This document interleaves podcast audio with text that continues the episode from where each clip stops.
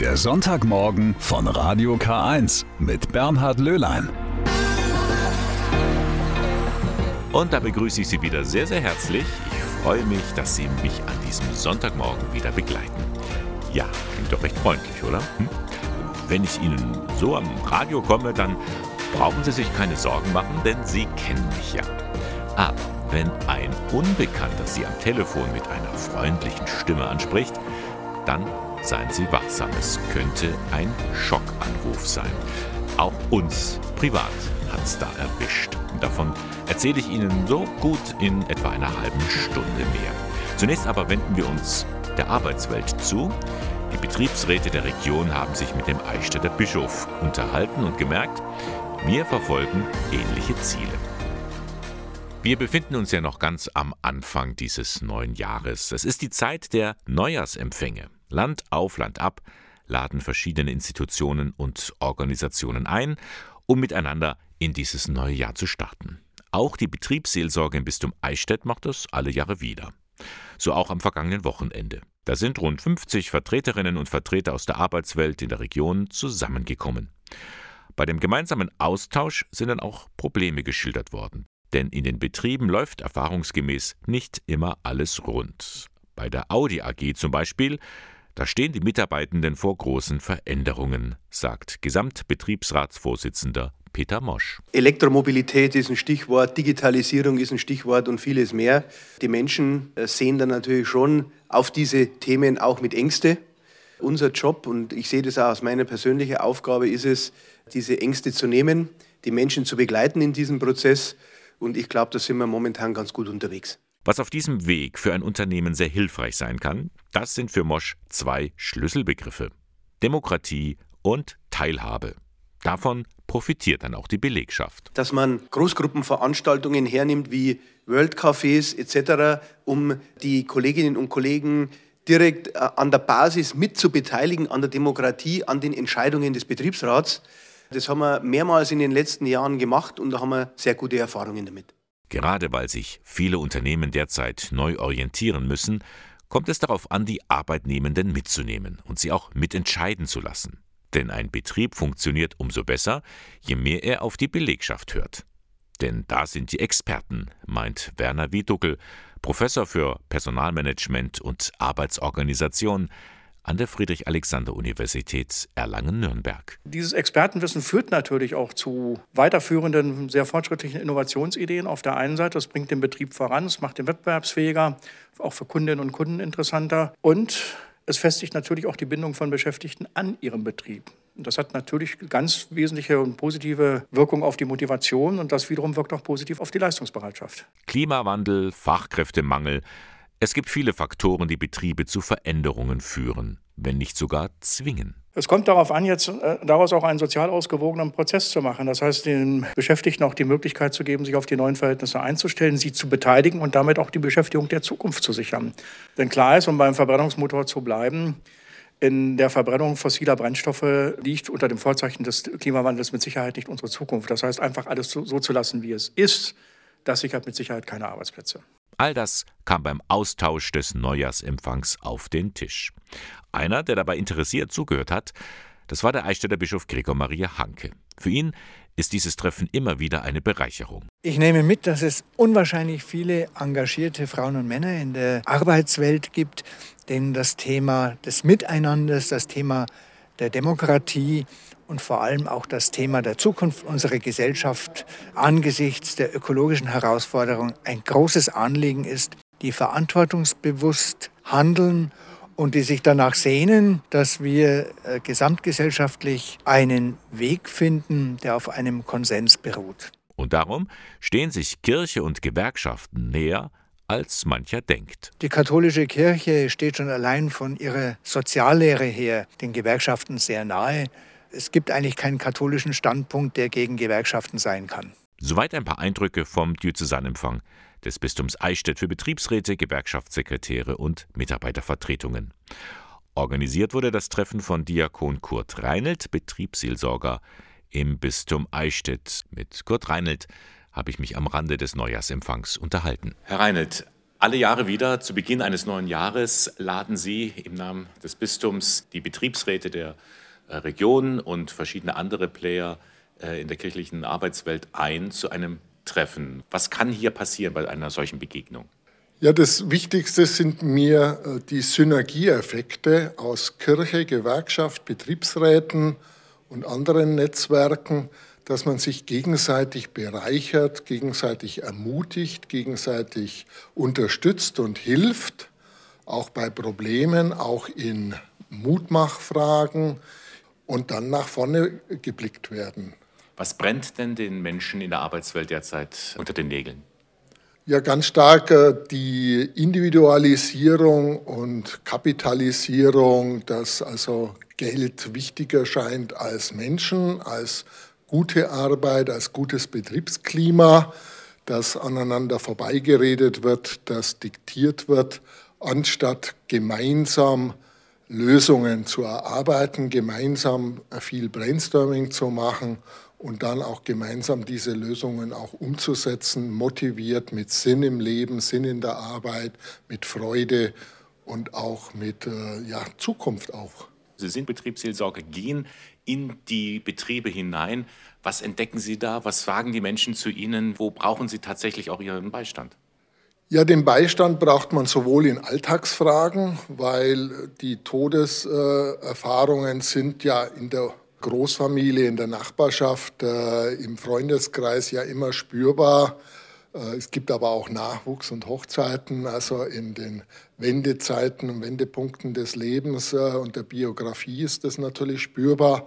Aber auch eben im Betrieb, äh, wenn Produkte auslaufen, neue Kunden dazukommen, wenn Marktumstellungen sind, dann sind es massive Veränderungen, die besprochen werden müssen, geplant werden müssen. Und gemeinsam und demokratisch geht es einfach besser und schmerzfreier, als wenn das äh, alles von oben oder außen nur diktiert wird. Und welche Rolle spielen Sie dann dabei?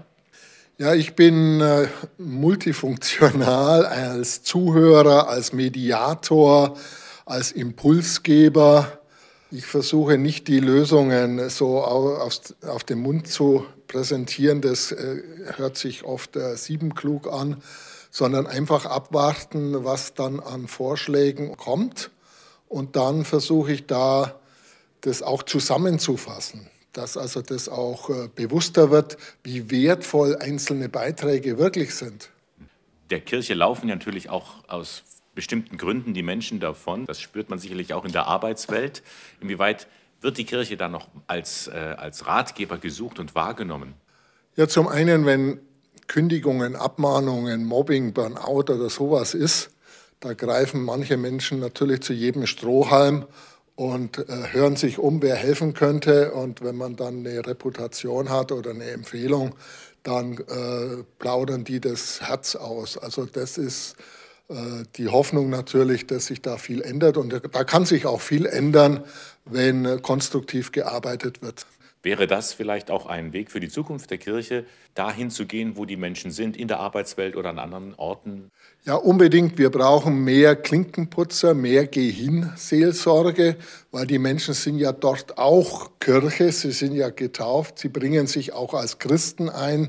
Es gibt viel zu tun, aber es lohnt sich auch viel zu tun und es wird auch dankbar wahrgenommen, wenn die Kirche irgendwo vorangeht oder mitgeht weil das öffnet wieder neue Perspektiven, die wieder neue Lösungen und Chancen bringen und auch ein gutes Miteinander.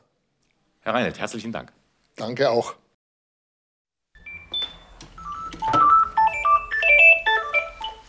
Lempe? Mama, ich hatte einen ganz schrecklichen Autounfall. Ich habe meine Frau überfahren und die ist jetzt tot. Die Polizei möchte mit dir sprechen.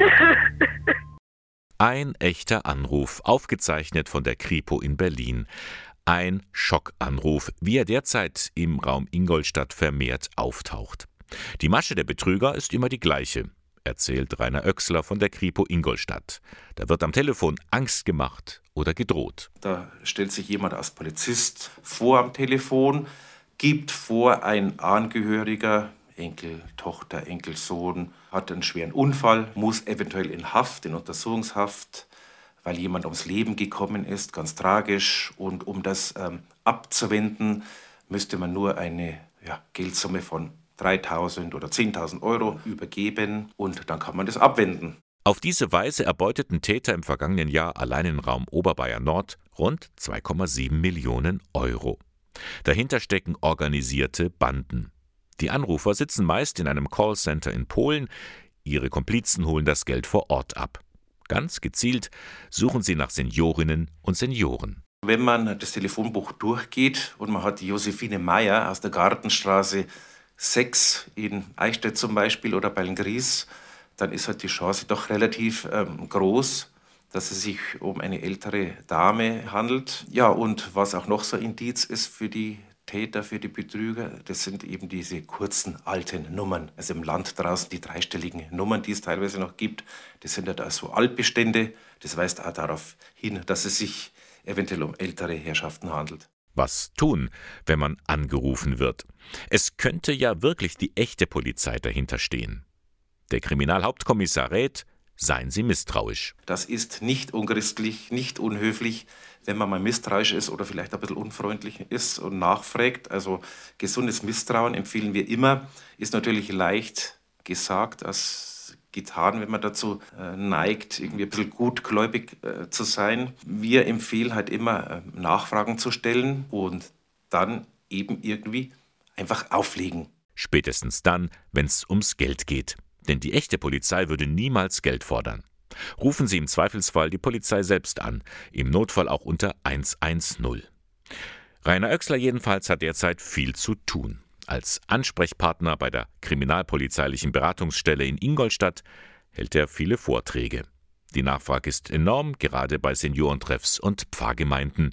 Aber für ihn ist das ein Thema, das alle angeht. Jeder ist aufgerufen, andere im Vorfeld zu warnen. Am besten ist einfach miteinander äh, reden, ja, die Leute mit ins Boot holen, ein bisschen aufklären und da einfach mal mit der netten Dame von nebenan vielleicht mal reden. Also da bringt vielleicht schon was. Ne? Übrigens, kein Witz. Während ich an diesem Beitrag gearbeitet hatte, hat tatsächlich jemand zu Hause bei uns angerufen und behauptet, der Sohn wäre in einen Verkehrsunfall verwickelt gewesen. Exakt so, wie es Rainer Oechsler beschrieben hatte. Meine Frau allerdings hat diesen Trick gleich durchschaut. Die Täter ließen schnell von ihr ab mit der unschönen Bemerkung: Na dann halt nicht, du Zicke. also, echte Profis waren das nicht. The Flood von Take That heute am Sonntagmorgen mit Radio K1. Stellen Sie sich einmal Folgendes vor. Die Regierungen der Welt kommen zu einer Entscheidung, wie sie das Problem der Überbevölkerung auf der Erde lösen würden. Und zwar, so ihr Vorschlag, die Weltbevölkerung müsste halbiert werden. Damit könnte man den Planeten retten. Interessante Idee. Doch wer soll gehen? fragt Filmregisseur Jürgen Heimüller. Das war lang überfällig. Endlich kommt der ganze Dreck weg. Aha. Wären Sie denn auf der Seite derjenigen? Ja, ich muss natürlich bleiben. Ich habe eine große Firma. Ja, Verantwortung. Ja, und meine Frau bleibt auch. Wer soll dann stattdessen gehen? Statt uns? Ja. Na, fahren Sie halt mal in den Süden. Da finden Sie schon jemanden. Jede Menge finden Sie da. Better Half. Die bessere Hälfte, so heißt diese fiktive Dokumentation. Ein Film zum Nachdenken, aber auch zum Schmunzeln.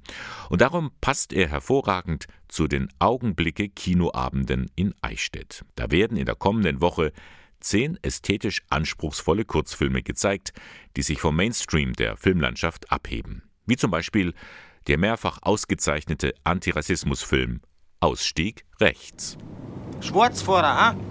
In unserem Land leben aber nicht einmal für ein Vorscheidszeug, gefraster. Ich habe eine Jahreskarte. Und du hast da Jahreskarten? Ist wahrscheinlich vom Sozialamt geschenkt, ha? Für sowas zahlen wir Steuern erst. Entschuldigung, wird Sie stören, ein bisschen weniger laut und ein bisschen weniger Blödsinn zu reden. Danke. Wie diese Geschichte über Zivilcourage mit einer humorvollen, subtilen Strategie und ohne Gewalt ausgeht, das können Sie sehen in Augenblicke. Die werden gezeigt am Mittwoch und Donnerstag, 25. und 26. Januar im Eichstätter Kino. Beginn ist jeweils um 20 Uhr. Zehn Kurzfilme sind das. Sie werden gezeigt vom Bereich Medien des Diözesanbildungswerks Eichstätt. Im Anschluss an die Vorführungen besteht auch die Möglichkeit zum Austausch. Übrigens, diese Reihe ist sehr beliebt, darum empfehle ich Ihnen, besorgen Sie sich die Karten im Vorverkauf, entweder im Filmstudio im Alten Stadttheater Eichstätt oder in der Medienzentrale, die befindet sich in Eichstätt in der Luitpoldstraße 2. Gut ein Jahr ist es jetzt her, da zeigte die ARD die Dokumentation Wie Gott uns schuf, Coming Out in der katholischen Kirche. Am selben Tag ging Out in Church online. Männer und Frauen bekennen sich darin zur gleichgeschlechtlichen Liebe.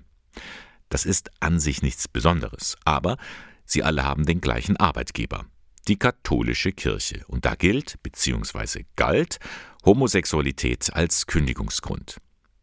Wie sieht es nun ein Jahr danach aus? Einer der Initiatoren von Out in Church ist Jens Ehebrecht zum Sande. Er ist Religionspädagoge und Supervisor im Erzbistum Hamburg.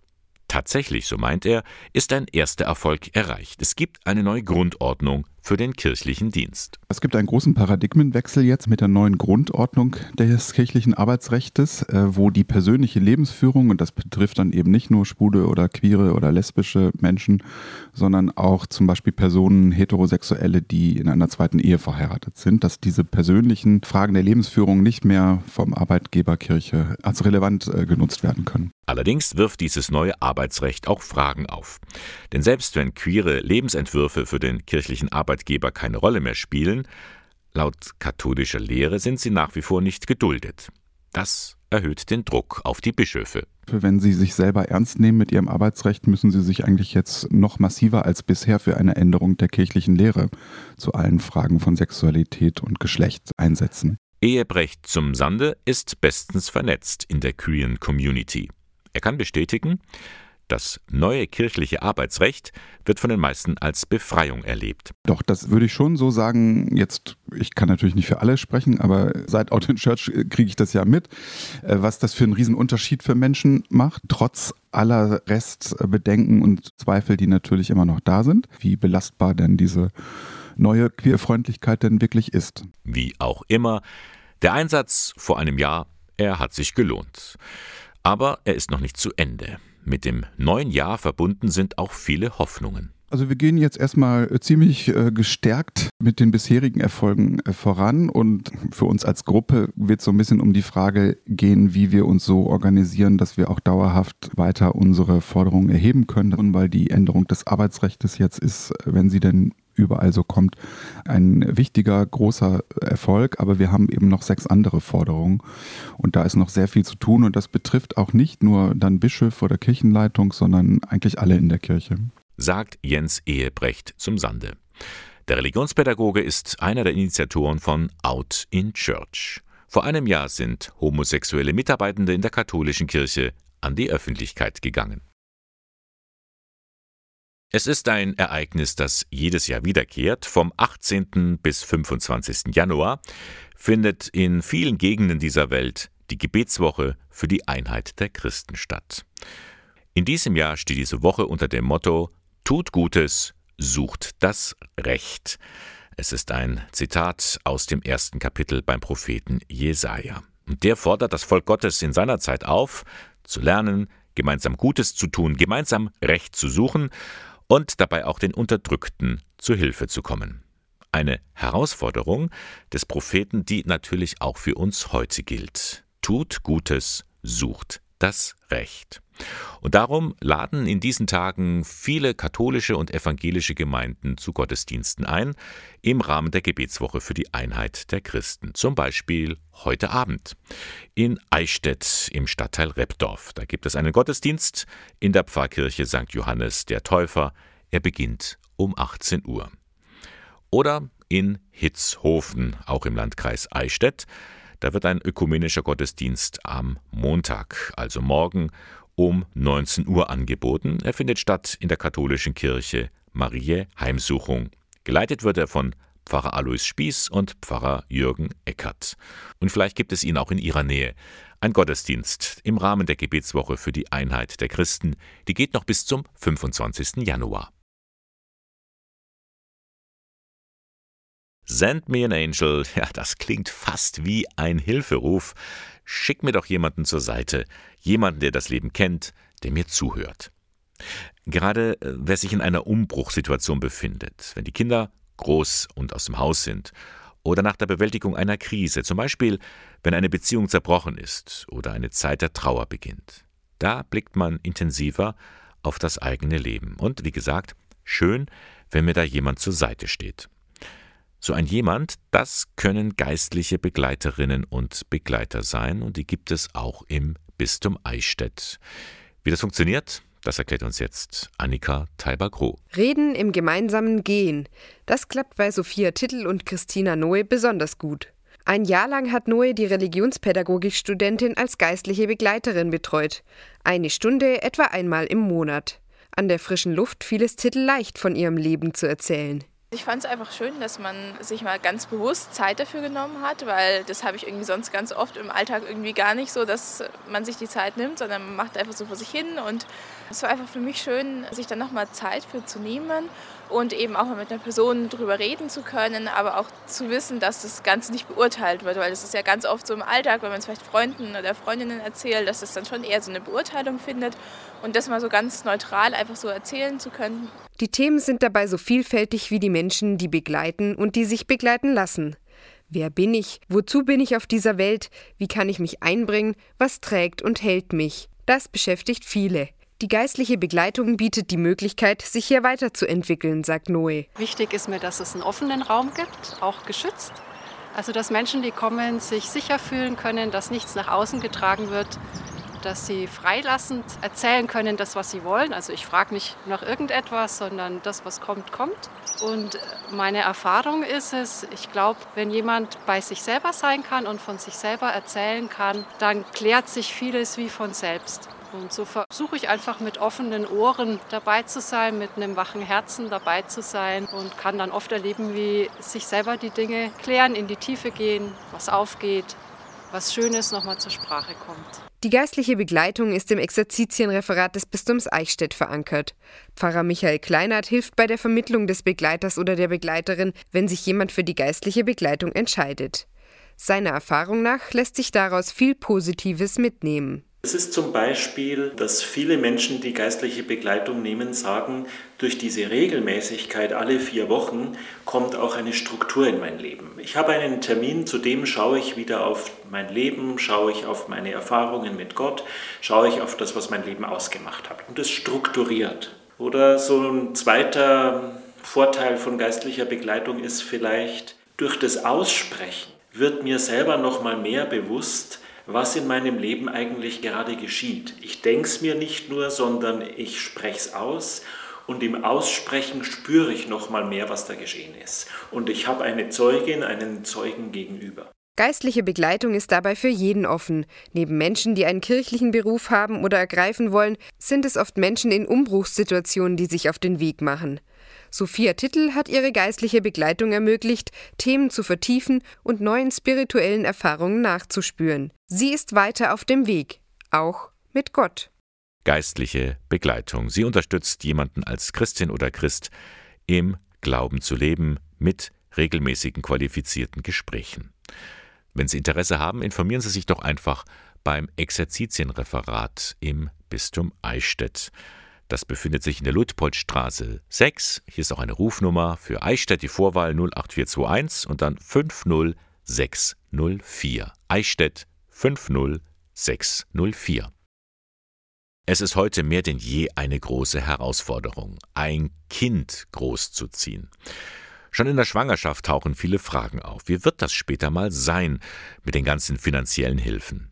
Da geht den Frauen und ihren Partnern viel im Kopf herum weiß Daniela Zibulla vom Sozialdienst katholischer Frauen, kurz SKF in Ingolstadt. Wenn man sich diese Anträge und diese ganzen Informationen, die man erhält, ansieht, dann ist es einfach ganz normal, dass man da gar nicht mehr weiß, was ist für mich ausschlaggebend, was trifft für mich zu. Da entstehen ja oft Ängste, dass man in einem Antrag was falsch macht, was falsch ankreuzt und dann hat man irgendwelche Nachteile draus. Da möchte der SKF Sicherheit geben und darum bietet er einen Video-Infoabend an, sozusagen eine Sprechstunde im Internet. Mit was kann ich rechnen, wenn ich jetzt ein Kind bekomme, wenn ich vielleicht gearbeitet habe vor der Geburt, wenn ich dann in Elternzeit gehe, nicht mehr arbeite?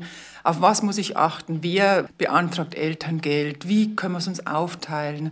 Mit welcher Höhe kann ich rechnen, dass man einfach nach Geburt sicher gehen kann oder zumindest ein bisschen weiß, wie ich mein Leben meistern kann mit diesen Sachen. Am kommenden Mittwoch, 25. Januar, ist es dann wieder soweit, dann können sich werdende Eltern abends ab 19 Uhr informieren, bequem von zu Hause aus. Unser Angebot ist relativ niedrigschwellig und wir möchten einfach so Menschen erreichen, die dadurch einfach die Möglichkeit haben, entweder weil sie den Gang zu einer Beratung scheuen oder weil sie aus familiären Gründen einfach sehr eingebunden sind und äh, nicht zur Beratung gehen können, dass man einfach äh, möglichst viele anspricht mit so einem Format. Für diese Videoabende müssen Sie sich natürlich voranmelden. Sie bekommen am Tag der Veranstaltung einen Link zugeschickt. Das digitale Format ist kostenlos für alle Ratsuchende in der Region 10. Und hier die Internetadresse, wo Sie sich anmelden können, skf-ingolstadt www.ftf.de. Die Infoabende für werdende Eltern am Mittwochabend per Internet. Um 19 Uhr geht's los. Diese Nachricht kommt wie ein Schock. Ich habe Krebs. Angst, Verwirrung, fehlende Informationen. Betroffene stehen vielfach ohnmächtig und hilflos dieser Diagnose gegenüber. So auch die Ingolstädterin Christel Schön. Ende Februar 2008 erfuhr sie, dass sie einen fibromatösen Pleuratumor hat. Nach dem ersten Schock kam aus ihr die Kämpferin hervor. Als ehemalige Geschäftsführerin des katholischen Deutschen Frauenbundes war sie es gewohnt, Dinge selbst in die Hand zu nehmen. Mir ist dann immer wichtig, mit mehreren Menschen, die gleichgesinnt oder gleich betroffen sind, so ein Thema anzupacken, zu beschreiben und, und zu, zu schauen, wie können wir das anderen wieder zur Verfügung stellen. So entstand die Idee zu einem außergewöhnlichen Buchprojekt, die Mutmachbücher. Das sind keine Ratgeber im medizinischen Sinne, da beschreiben die Autorinnen und Autoren, was sie erlebt haben, ihre persönliche Sicht und vor allem, wie sie trotz der Krankheit Zuversicht und Vertrauen bekommen haben. Diese Genesungsgeschichte, das ist so das Verbinde von allen Geschichten. Und je nachdem, wie, wie, wie der, der Schreiber oder der Autor oder die Autorin das äh, auffasst, äh, ist das entweder eine Kurzgeschichte oder auch nur ein Gedicht. Und vor allen Dingen, wenn ich als Leser kurze Geschichten habe, die in sich abgeschlossen sind, tue ich mich auch leichter, so ein Buch in die Hand zu nehmen. So hat etwa die Taiwanerin Wei Liang Liu für das Buch einen Brief geschrieben an ihre Krebszelle. Und ich habe was in dieser Zeit selbst gemacht, Gedanken gemacht, Informationen geholt und ich wollte ja weiterleben und äh, wie komme ich diese Kraft und alles Mögliche. Ein Brief. Und dann am Ende habe ich noch geschrieben, dass äh, diese Krebszelle gehört mir und ich würde nicht mehr wiedersehen. Oh, ja, das war es. Auf diese Weise hat sie auch selber ihre Krankheit verarbeitet, genauso wie Angelika Böhm. Der Feind in meinem Körper heißt ihr Text. Ich habe immer schon gern ein bisschen geschrieben, so äh, gedanklich auch. Habe da auch ein bisschen so ein Tagebuch geführt.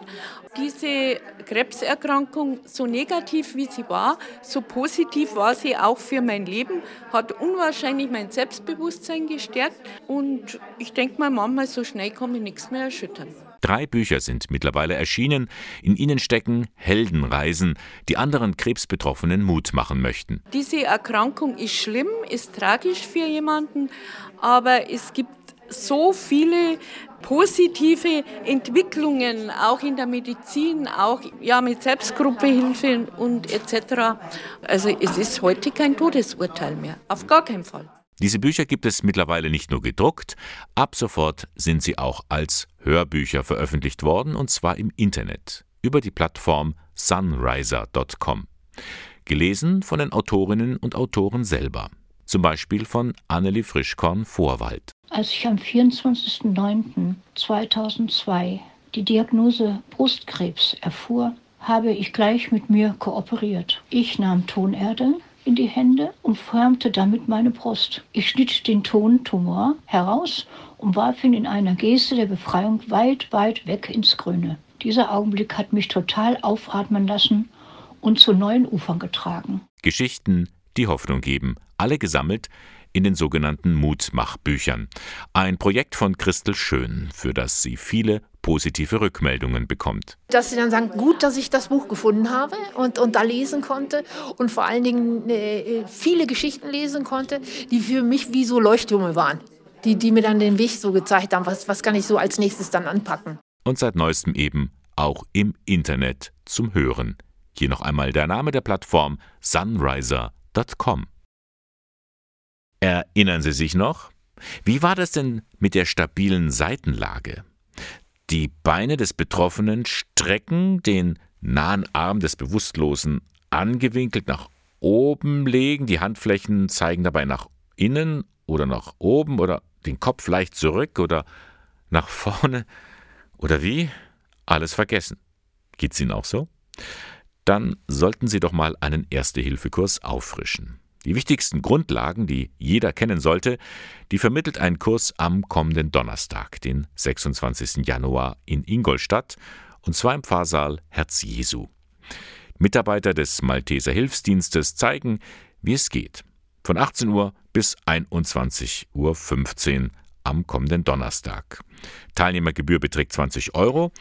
Die Zahl der Plätze ist begrenzt, deswegen sollten Sie sich anmelden bei der katholischen Erwachsenenbildung in Ingolstadt. Hier ist die Adresse www.keb-in.de. keb-in.de. Die katholische Erwachsenenbildung bietet einen Erste-Hilfe-Kurs an zur Auffrischung am Donnerstag im Pfarrsaal Herz Jesu die Bahnhofsmission in Ingolstadt. Die wird ja getragen von der Caritas und Diakonie. Seit über zwei Jahren bietet die Bahnhofsmission die mobile Reisebegleitung an. Ehrenamtliche begleiten Menschen im Zug bis zu anderen Bahnhöfen, vor allem nach Nürnberg, aber auch nach Regensburg, München und Augsburg. Peter Esser hat die 86-jährige Erna Faber und den ehrenamtlichen Bernd Alin bei einer Zugfahrt begleitet. So, ich bin jetzt am Hauptbahnhof in Ingolstadt und begleite heute eine Dame und einen Ehrenamtlichen im Dienst mobile Reisehilfen der Bahnhofsmission. Die Frau Faber und Herr Alin begleitet sie. Jetzt sind wir gerade vom Aufzug und wir gehen rein. Frau Faber, die wievielte Fahrt ist das denn, die Sie mit den mobile Reisehilfen machen? Also äh, eine auf jeden Fall, aber zweimal war schon angeplant, aber leider bin ich auch mit krank geworden ganz schnell. Einmal musste mein Mann ins Krankenhaus. Aha. Das heißt, das ist heute das zweite Mal. Auf welches Gleis gehen wir jetzt? Gleis 6. Gleis 6. Das ist dann der Zug nach Nürnberg. Frau Faber, warum fahren Sie nach Nürnberg? Meine Tochter wohnt in Bayreuth. Und mhm. da wohnt sie schon viele Jahre, die ist dort Pfarrerin mit ihrem Mann. Und den möchte sie mal besuchen. Und da freue ich mich, dass sie nicht die doppelte Strecke immer machen muss. Es ist halt schwierig, von nach Ingolstadt und wieder zurück. Und damit bin ich froh, dass das jetzt gibt. Und sie ist auch bis Nürnberg fahren kann sie dann, das geht. Wenn nicht bis Ingolstadt immer. Das heißt, ihr holt sie in Nürnberg ab? Ja, toll, dass das gibt, muss ich ehrlich sagen, weil sonst hätte ich kaum eine Möglichkeit hinzukommen zu meiner Tochter weil es anstrengend ist, wenn sie zwei Touren auf einmal machen muss. Immer. ist doch weit bei Rot Ingolstadt. So müssen wir da schon rein. Ja, wir können ja. wir können auch hier rein. So, jetzt hat der Herr Arlin gerade angepackt und den Rollator in den Zug reingebracht und holt jetzt noch den Koffer nach. Schauen wir bloß, wo wir Platz kriegen am besten. Ja, ja, da ist alles frei. Wäre das für Sie möglich, sonst zu Ihrer Tochter zu reisen, ohne diesen Dienst mobile Reisehilfen? Ja, dann müssten Sie halt nach Ingolstadt fahren. Das haben Sie auch einmal gemacht. Aber sie fährt bis Ingolstadt, holt mich in Ingolstadt und wieder hin. Allein kann ich es nicht mehr. Weil Sie den Rollator haben, ne? Ja, ja, ja und weil ich nicht sehe. Ich kann nicht sehen. Ich weiß ja gar nicht, in welchem Zug ich einsteigen muss. Und Sie haben gesagt, Sie sind schon einmal mitgefahren. Ja. Da haben Sie ja mit einem anderen Ehrenamtlichen, der Herr Arlin ist heute zum ersten Mal dabei, sind Sie ja gefahren. Mhm. War das eine angenehme Fahrt? Ja, Konnten Sie schön sehr, mit dem unterhalten? Sehr angenehm, ja. Ja. Nette, netter Mann, nette Unterhaltung gehabt, ja, wunderbar. Ist das auch so, dass Sie dann von Ihrer Familie und auch vielleicht von Ihrer ja, Sehbehindertenkrankheit oder so was erzählen und so? Sicher, ja, ja. Haben wir ganz... Äh, Lebenslauf. ja, wenn man viel Zeit hat, kann man viel erzählen. Ein Lebenslauf haben wir nicht mehr. Haben früh geraten, war schön. Herr Alin, äh, Sie sind ja auch sonst bei der Bahnhofsmission tätig. Wie lange sind Sie schon bei der Bahnhofsmission? Seit zwei Jahren jetzt. Und wieso sind Sie zur Bahnhofsmission gekommen? Weil es mich interessiert, weil ich, da, also ich fahre ganz Zug auch und habe das gelesen, dass es ein Angebot gibt zum mobilen Begleiten. Und dann habe ich mich einfach mal gemeldet und habe mir das angeschaut und ja, man, man kommt mit Leuten zusammen, mit Leuten, die man vorher noch nicht gesehen oder noch nicht gekannt hatte. Man kann den Leuten helfen. Und das ist heute Ihr erstes Mal, dass Sie so eine Begleitung genau, machen? Genau, das ist das erste Mal heute. Okay, sind Sie ein bisschen aufgeregt? Wirklich zum furchterregend wirkt, oder? Die Frau Faber ist ja ganz nett. Herr Alin, was haben Sie in der Tasche hier drin?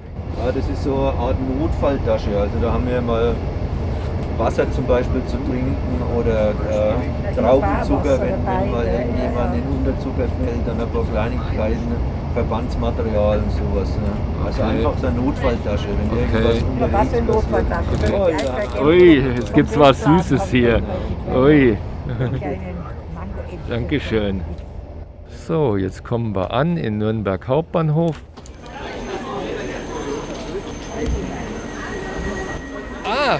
Grüß Gott. Darf ich Sie als Tochter fragen, wie Sie den Dienst finden, mobile Reisehilfen, wie Sie das finden, dass es das gibt? Ich finde das sehr, sehr schön, weil ich sonst jetzt drei Stunden gefahren wäre, bis ich meine Mutter zu mir gebracht hätte. Finde ich sehr hilfreich. So, Herr Alin, jetzt sitzen wir im Rückzug nach Ingolstadt, haben gerade die Frau Faber übergeben an ihre Tochter auf dem Gleis. Wie fanden Sie das heute denn, Ihre erste mobile Reisebegleitung? War sehr interessante und entspannende Fahrt. Wir haben uns gut unterhalten. Wir haben viel über das Leben der Frau Faber erfahren und war sehr interessant und sehr aufschlussreich und hat Spaß gemacht. Ja. Soweit eine Reportage von Peter Esser über die mobile Reisebegleitung der Bahnhofsmission. Weitere Informationen erhalten Sie im Internet unter bahnhofsmission.de. Beschwingt mit Billy Joel geht dieser Sonntagmorgen von Radio K1 zu Ende. Drei Stunden Informationen aus dem Raum der Kirche und über alles, was Menschen so bewegt, gab es von 8 bis 11. Zum Beispiel habe ich Sie darüber informiert, wie die Betriebsräte beim Diözesanempfang im Bistum Eichstätt mit dem Eichstätter Bischof Gregor Meyer-Hanke zusammengekommen sind. Und der hält von den Gewerkschaften sehr viel. Die katholische Kirche steht schon allein von ihrer Soziallehre her den Gewerkschaften sehr nahe. Es gibt eigentlich keinen katholischen Standpunkt, der gegen Gewerkschaften sein kann. Sie tauchen in den vergangenen Tagen wieder vermehrt auf, die sogenannten Schockanrufe.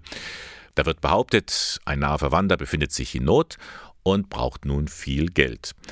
Die Kripo Ingolstadt warnt davor. Rainer Oechsler empfiehlt, wenn Sie so einen Anruf bekommen, seien Sie misstrauisch. Das ist nicht unchristlich, nicht unhöflich, wenn man mal misstrauisch ist oder vielleicht ein bisschen unfreundlich ist und nachfragt. Also gesundes Misstrauen empfehlen wir immer. Ist natürlich leicht gesagt als getan, wenn man dazu äh, neigt, irgendwie ein bisschen gutgläubig äh, zu sein. Wir empfehlen halt immer, äh, Nachfragen zu stellen und dann eben irgendwie einfach auflegen. Und dann haben wir noch über die Initiative Out in Church berichtet. Vor einem Jahr haben Angestellte in der katholischen Kirche sich geoutet, sich zu ihrer Homosexualität bekannt, was damals ein großes Risiko war, doch mittlerweile hat sich das kirchliche Arbeitsrecht geändert. Einer der Initiatoren ist Jens Ehebrecht zum Sande. Er ist sehr glücklich über diesen Erfolg, aber das ist nur ein erster Schritt, wie er meint. Also wir gehen jetzt erstmal äh, ziemlich äh, gestärkt mit, mit den bisherigen Erfolgen äh, voran und für uns als Gruppe wird so ein bisschen um die Frage gehen, wie wir uns so organisieren, dass wir auch dauerhaft weiter unsere Forderungen erheben können. Und weil die Änderung des Arbeitsrechts jetzt ist, wenn sie denn überall so kommt, ein wichtiger, großer Erfolg. Aber wir haben eben noch sechs andere Forderungen. Und da ist noch sehr viel zu tun. Und das betrifft auch nicht nur dann Bischof oder Kirchenleitung, sondern eigentlich alle in der Kirche. Alles nachzuhören im Internet unter www.radiok1.de, der Sonntagmorgen von Radio K1. Moderation und Redaktion der Sendung Bernhard Löhlein. K1 finden Sie in Eichstätt in der Luitpoldstraße 2. Ihnen wünsche ich jetzt noch einen schönen Sonntag und eine gute Woche. Bis bald.